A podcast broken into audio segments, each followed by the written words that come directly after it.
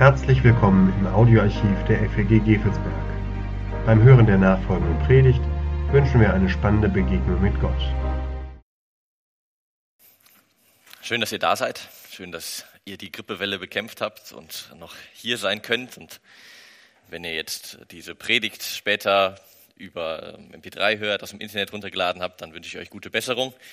Ist ein bisschen ausgedünnt heute. Genau, wir sind in Woche vier unserer Predigtreihe Freiraum und äh, wenn man wissen will, was ist Freiraum eigentlich, dann muss man sich nur das kleine Theaterstück anschauen, da weiß man, was es nicht ist. Freiraum.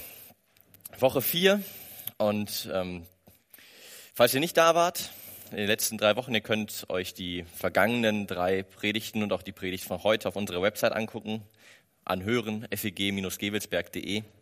Da findet ihr die Predigten wir haben über Geld gesprochen, über Zeit und heute sprechen wir über Beziehungen. Kurzes Update, was meinen wir mit Freiraum? Freiraum, das ist der Raum zwischen unserem aktuellen Tempo und unseren Limits. Der Raum zwischen dem, was Angela alles in ihren stressigen Alltag reinbauen kann und muss und dem, was sie, nein, was sie reinbauen muss und dem, was sie reinbauen kann, um dann noch Luft zum Atmen zu haben. Ich glaube, das Anspiel hat klar gemacht, das Leben ist besser mit Freiraum. Das Leben ist besser mit Freiraum. Wenn du Christ bist, dann ist es nicht nur schön, Freiraum im Leben zu haben, sondern dann ist es sogar ein Auftrag, den du von Gott erhältst. Ein Auftrag schafft dir Freiraum in deinem Leben. Das haben wir gesehen über das Sabbatgebot letzte Woche mit dem Geld. Du kannst nicht Gott und dem Geld gleichzeitig dienen. Und wenn du kein Christ bist, dann ist es einfach nice to have. Freiraum zu haben. Dein Stresslevel sinkt, kannst dich besser konzentrieren, du fokussierst dich nicht immer nur auf diese eine Sache, die dein ganzes Kartenhaus zum Einsturz bringen, zu Tod. Hast keinen Tunnelblick und deine Beziehungen florieren. Und es ist vollkommen okay, wenn dein Schrank so aussieht. Ich war gestern im Auto, das sah so aus. Vollkommen okay. Aber es ist nicht okay, wenn dein Leben so aussieht wenn du hingehst und noch mehr reinstopfst und noch mehr reinstopfst und noch das machst und dies machst und dafür noch Geld ausgibst, obwohl du eigentlich schon am Limit bist. Aber trotzdem, wir nehmen immer noch mehr und stopfen immer noch mehr rein, immer noch mehr rein. Und bei unserem Versuch, dann das Beste, das meiste aus unserem Leben zu machen, verlieren wir die Kontrolle.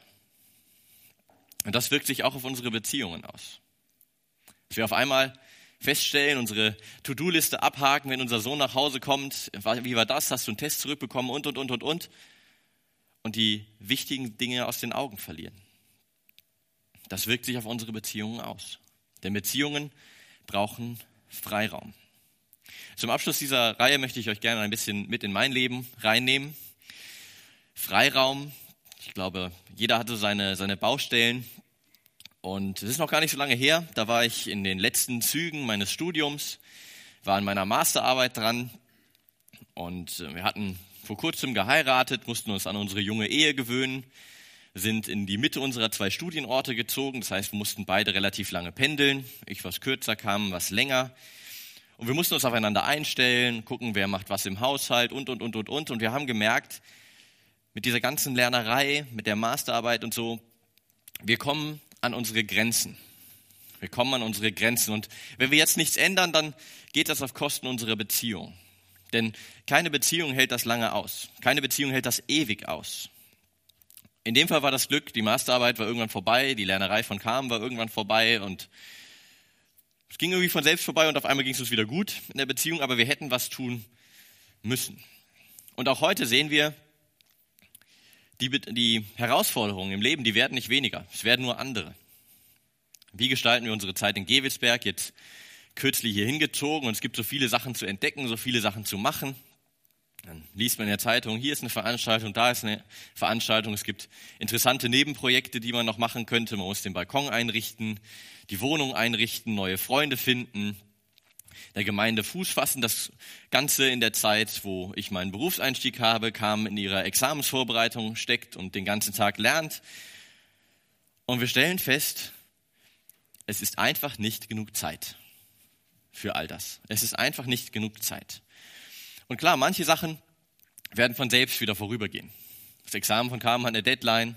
Irgendwann ist auch unser Balkon fertig. So im September vielleicht. Manche Sachen werden von selbst vorübergehen. Aber dann kommen halt auch wieder neue. Dann kommt dies, dann kommt das und dann und dann und dann und dann. Und ich kenne genug Pastorinnen und Pastoren, um zu wissen, wie das häufig ausgeht. An der Theologischen Hochschule in Eversbach werden wir für dieses Thema hochsensibilisiert, denn eine Studie hat kürzlich ergeben, dass 37 Prozent der Pastoren in unserem Bund Burnout gefährdet sind. 37 Prozent. Ich will mich nicht beschweren, ich bin sehr glücklich mit meinem Beruf, aber vielleicht kennst du das auch und je nach Beruf ist diese Rate, diese Burnout-Gefährdung sogar noch viel, viel höher. In unserem Job stehen wir unter Druck. In unserer Familie stehen wir unter Druck. In der Gemeinde stehen wir unter Druck. Immer mehr, immer mehr. Dann sitzt du vielleicht heute in der Lobpreiszeit und singst immer mehr von dir, immer mehr. Und denkst vielleicht bei dir so, immer mehr von dir. Nein, es fühlt sich an wie immer mehr von mir. Und ich muss immer mehr und immer mehr tun. Unsere Arbeit, Gemeinde, das alles kann uns auffressen. Und dann bittest du auf einmal bei Menschen, die dir wichtig sind, um Geduld und sagst, es wird auch wieder besser. Es wird auch wieder besser. Und ich habe Pastoren kennengelernt, die in dieser Spannung stehen zwischen Beruf und Familie, zwischen Beruf und Partnerschaft, Beruf und Freunde. Und die Gemeinde hat gewonnen, immer und immer wieder. Und dann habe ich Pastorenkinder kennengelernt, die hassen die Gemeinde. Die hassen die Gemeinde, weil sie das Gefühl haben, dass ihr Vater mit der Gemeinde verheiratet ist. Und ich habe Paare kennengelernt, die waren irgendwie noch zusammen, aber jeder Funke war erloschen. Das ist eine Gefahr. Das ist nicht nur im Pastorenjob so, sondern du wirst das auch von dir kennen, bei deiner Arbeit. Wenn wir nicht selbst unsere Geschwindigkeit bestimmen, wenn wir nicht selbst sagen, das machen wir, das machen wir, dafür setzen wir unsere Zeit ein und dafür nicht, dann macht das unser Leben. Also müssen wir Schwerpunkte setzen, denn es ist einfach nicht genug Zeit für alles.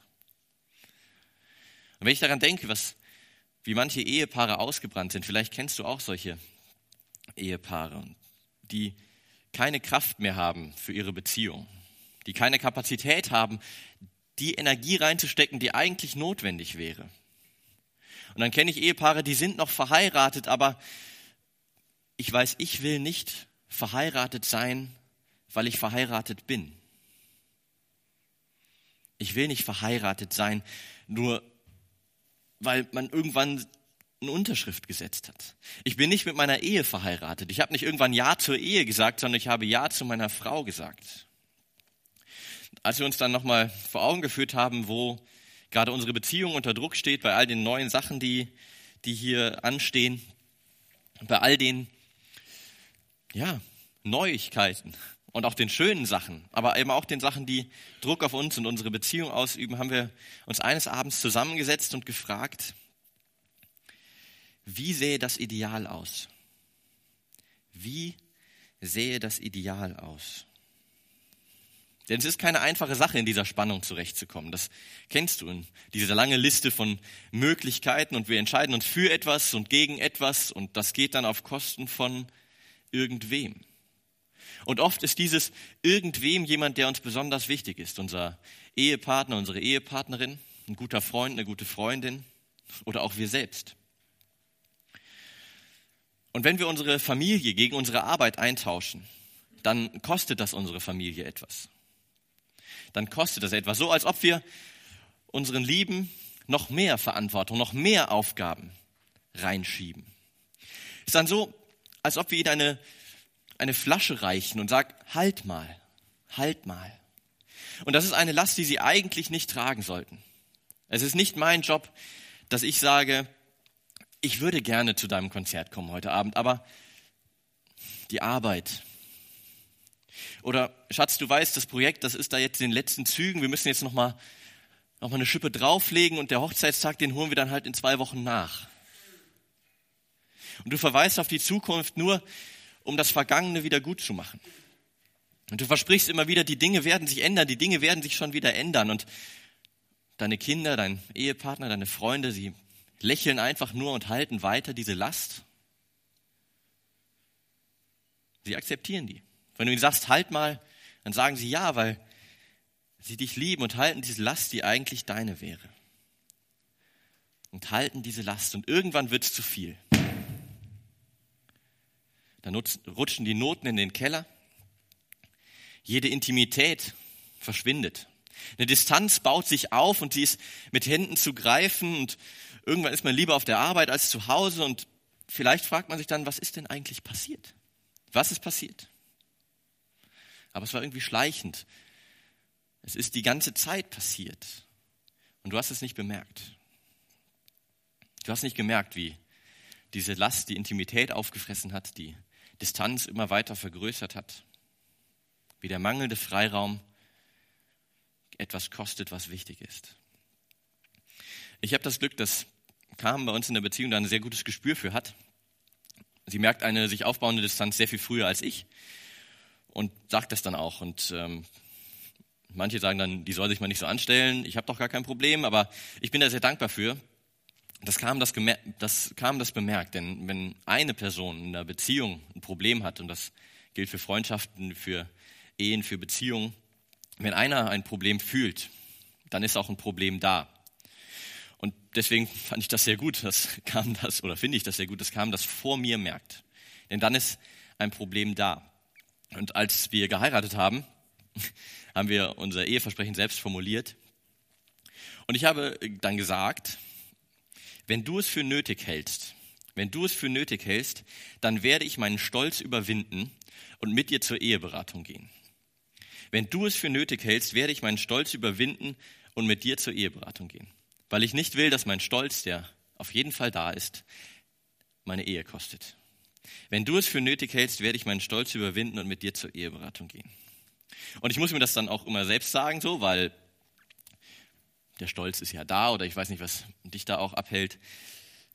Aber ich denke, es ist kein Zeichen von Schwäche. Wenn wir in der Heiligen Schrift schauen, bei Salomo, in den Sprüchen, bei Hiob, im Hohen Lied der Liebe, da steht überall, kluge Menschen holen sich Rat. Kluge Menschen bleiben mit ihren Problemen nicht alleine, sondern holen sich Hilfe. Deswegen habe ich dieses Versprechen ähm, abgegeben. Wenn du es für nötig hältst, gehen wir zur Eheberatung. Irgendwie haben alle Leute gelacht, aber ich meinte das ernst. Ich habe es ihr versprochen, weil Carmen vor mir merkt, dass wir in unserer Beziehung am Limit sind.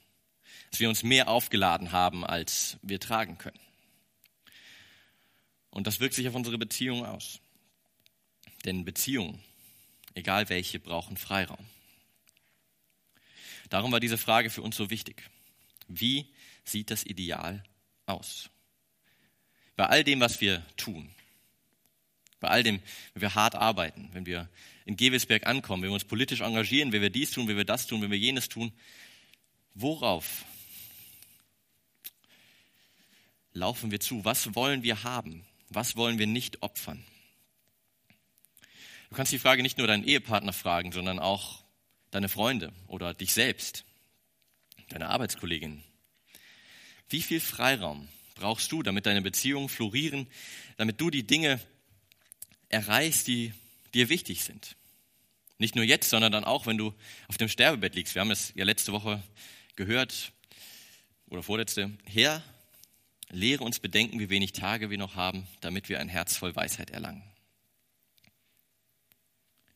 Wie sieht das Ideal aus? Kam hat mir gesagt, ich will, dass wir jeden, jede Woche einen Abend nur für uns haben. Keine Gemeinde, keine Freunde, kein Sport, kein gar nichts, nur für uns. Manche sagen jetzt, oh, das wäre schön. Manche sagen, gar kein Problem, haben wir vier, fünf. Wäre schön, wenn es ein paar weniger wären. Aber Kam hat mir gesagt, jede Woche ein Abend, der nur uns gehört. Und wir sind ein Pärchen, wir müssen das planen. Weil es gibt immer noch was, was man machen kann und was man machen kann. Wir müssen uns das planen. Jetzt einen Abend mit meiner Frau zu verbringen, ist kein großes Opfer. Das mache ich sehr gerne.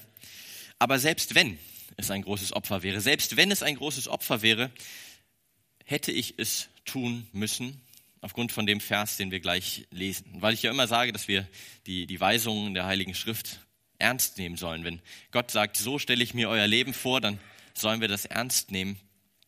Hätte ich auch ein größeres Opfer gebracht, als jede Woche einen Abend mit meiner Frau zu verbringen. Vor sieben Jahren zum Beispiel hat meine Frau gesagt, da waren wir noch nicht zusammen, also wir sind danach zusammengekommen, hat sie mich gefragt, und das war eins ihrer Ausschlusskriterien, würdest du für deine Kinder zu Hause bleiben? Würdest du für deine Kinder zu Hause bleiben? Das war eins ihrer Ausschlusskriterien. Und für mich wäre das ein Opfer. Ich weiß, das ist schön und man hat sehr viel Gewinn davon. Und ich würde mich auch darüber freuen. Auf der anderen Seite wäre es auch ein Opfer, weil ich auch gerne arbeite. Nun predige ich immer, dass wir Gottes Weisungen ernst nehmen sollen. Und ganz gleich, was dir dein Partner, deine Partnerin sagt, was mir Carmen gesagt hätte, für eine gute Beziehung stellt sich Gott das so vor. Epheser 5, ordnet euch einander unter. Ordnet euch einander unter. Tut es aus Ehrfurcht vor Christus. Ordnet euch einander unter. Gegenseitige Unterordnung ist der Schlüssel zu einer guten Beziehung. Das weiß Paulus, das weiß Gott. wenn ich kam immer und immer wieder meine Lasten tragen lasse, wenn ich sage, das Gespräch geht jetzt vor, ich muss aber jetzt noch dieses machen oder jenes machen, wenn ich sie unter meinem Job leiden lasse, unter meinen Träumen, unter meinen Zielen, wenn ich ihr immer wieder diese Flasche in die Hand drücke und sage, halt mal. Ich weiß, das ist eigentlich nicht deine Verantwortung und eigentlich müsste ich dafür sorgen, dass ich mit meinem Job zurechtkomme und nicht du da auch noch was machen musst. Aber halt mal. Bis es sie kaputt macht. Dann ordne ich mich eben nicht ihr unter. Dann ordne ich mich nicht ihr unter.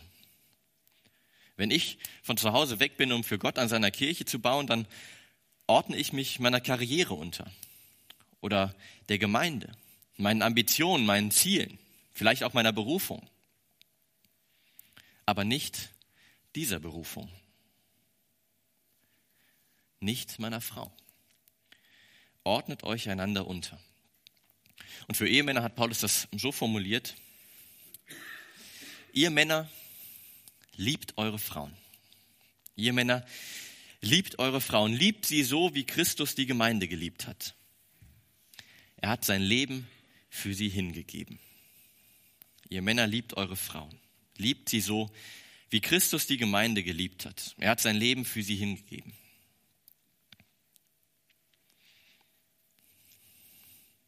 Das ist der Job für Ehemänner. Für Ehefrauen sieht es ganz ähnlich aus. Und für die damalige sehr frauenfeindliche Umgebung ist das revolutionär. Liebe deine Frau. Und das heißt, Ehefrau first. Ihr Wohl vor mein eigenes stellen. Das ist dein Job als Ehemann, als Ehefrau. Das ist es, wie Christus die Gemeinde geliebt hat. Er hat sein Leben für sie hingegeben. Und natürlich bin ich aufgerufen, meinen Job zu tun. Auch gut zu tun, so wie du es auch bist. Aber ich bin nicht dazu aufgerufen, meine Karriere so zu lieben, wie Christus die Gemeinde geliebt hat. Ich bin nicht dazu aufgerufen, die Gemeinde so zu lieben, wie Christus die Gemeinde geliebt hat. Ich bin dazu aufgerufen, meine Frau so zu lieben. In der vergangenen Woche ist der bekannte Evangelist Billy Graham gestorben. Billy Graham, großartiger Typ, der hat in Amerika und auch weltweit sehr, sehr viele ähm, Veranstaltungen gemacht, hat auch bei ProChrist mitgewirkt. Und Gott hat durch ihn sehr, sehr viele Menschen zum Glauben gerufen. Durch seine Predigten sind sehr, sehr viele Menschen zum Glauben gekommen. Viele Menschen Gott begegnet. Und das ist ein großer Segen, dass Billy Graham gelebt hat und so gewirkt hat, wie er gewirkt hat. In der vergangenen Woche habe ich in der Washington Post gelesen, wie die Familie von Billy Graham ihr Familienleben beschreibt. Da als ich das gelesen habe, wurde ich sehr traurig. Die Tochter von Billy Graham hat gesagt, wir waren nur Fußnoten in Büchern. Wir waren nur Fußnoten in Büchern. Und so großartig das ist, was Billy Graham getan hat mit ähm, seiner Organisation, mit seinen Predigten. Wenn die Ehefrau, wenn die Tochter sagt, wir waren nur Fußnoten in Büchern, hat er diese biblische Weisung leider nicht erfüllt. Ordnet euch einander unter. Gegenseitige Unterordnung ist der Schlüssel zu einer guten Beziehung. Nicht nur in Partnerschaften, sondern auch Freundschaften in der Gemeinde. Wir lesen im Neuen Testament von diesen ganzen Einanders. Dient einander, sorgt füreinander, tragt einer des anderen Last, liebt einander und so weiter. Einander, einander, einander. Aber damit das geht, brauchen wir Freiraum. Brauchen wir noch Luft, brauchen wir Platz bis zu unseren Kapazitätsgrenzen. Und wir schulden nicht nur Gott Freiraum in unserem Leben. Gott sagt, nimm dir einen Tag frei, sorg dafür, dass nicht Geld die Oberhand in deinem Leben gewinnt, bedenke, dass du wenig Zeit hast, nutze deine Zeit weise. Wir schulden auch unseren Beziehungen Freiraum. Denn Beziehungen brauchen Freiraum zum Atmen. Und das kann schwer fallen. Vielleicht arbeitest du gerne, vielleicht merkst du den Druck, vielleicht sagst du auch, ich kann gar nicht anders. Ich muss, ich muss, ich muss. Ich weiß nicht, was deine Partnerin, was dein Partner dir sagt, wie das Ideal denn aussehen soll. Und natürlich kann das schwer fallen, denn natürlich sind da Ängste da, auch bei mir. Wovor habe ich Angst, wenn ich meine Prioritäten so setze? Ich mich meiner Frau unterordne, wenn du dich deiner Frau oder deinen Freunden oder wem auch immer unterordnest. Wovor habe ich Angst, wenn ich meine Prioritäten so setze? Vielleicht erinnert ihr euch an die erste Predigt dieser Reihe. Unsere Angst uns den Freiraum raubt. Vielleicht hast du Angst, etwas zu verpassen. Ich habe Angst, wenn ich weniger arbeite, dass ich weniger verdiene und dann habe ich einfach weniger Möglichkeiten in meinem Leben. Ich habe weniger Spaß und ich habe Angst, da was zu verpassen. Oder vielleicht hast du Angst vor anderen schlecht dazustehen. Komm vielleicht mal der Seitenhieb, wie ist 4 Uhr und du gehst schon. Also ich habe ja letzte Woche die Doppelschicht gemacht. Oder in meinem Fall, du bist doch Pastor, ist doch ein Traumjob, nur einmal die Woche arbeiten. Nein, ich muss Ihnen doch zeigen, was ich alles leiste. Und leiste und leiste und leiste. Ich muss doch zeigen, was ich alles tue. Und ich wette, das kennst du von deiner Arbeit. Vielleicht hast du auch Angst, nichts zu bedeuten. Vielleicht auch meins. So. Ich liebe Fortschritt und Erfolg und messbare Erfolge. Und wenn man zu Hause ist, es ist fast unmöglich, Erfolg zu Hause zu messen. Wenn ich auf der Arbeit zwei Stunden bin, ja, da habe ich was vorzuzeigen. Da ist die Predigt fertig, dann habe ich eine schöne Präsentation gemacht, dann habe ich Chaos veranstaltet, was auch immer. Ich habe was, was ich vorzeigen kann. Aber wenn ich zu Hause bin, zwei Stunden, gibt es keinen Applaus, gibt es keine Urkunde, keinen Bonus. Du bist halt da. Herzlichen Glückwunsch. Deswegen fällt es uns so schwer, oder mir, die Angst, nichts zu bedeuten. Und Jesus, und das ist das Coole, kannte diese ganzen Ängste schon vor 2000 Jahren und hat sie angesprochen, weil er weiß, das kann uns in unserem Leben in die Quere kommen. Denn am Ende läuft es auf eine ganz simple Frage hinaus. Vertraue ich Gott? Wirklich. Ich meine, wirklich, wirklich. Hier. Macht euch also keine Sorgen. Macht euch also keine Sorgen. Fragt euch nicht, was sollen wir trinken? Was sollen wir essen? Was sollen wir anziehen? Um all diese Dinge dreht sich das Leben der Heiden. Euer himmlischer Vater weiß doch, dass ihr all das braucht.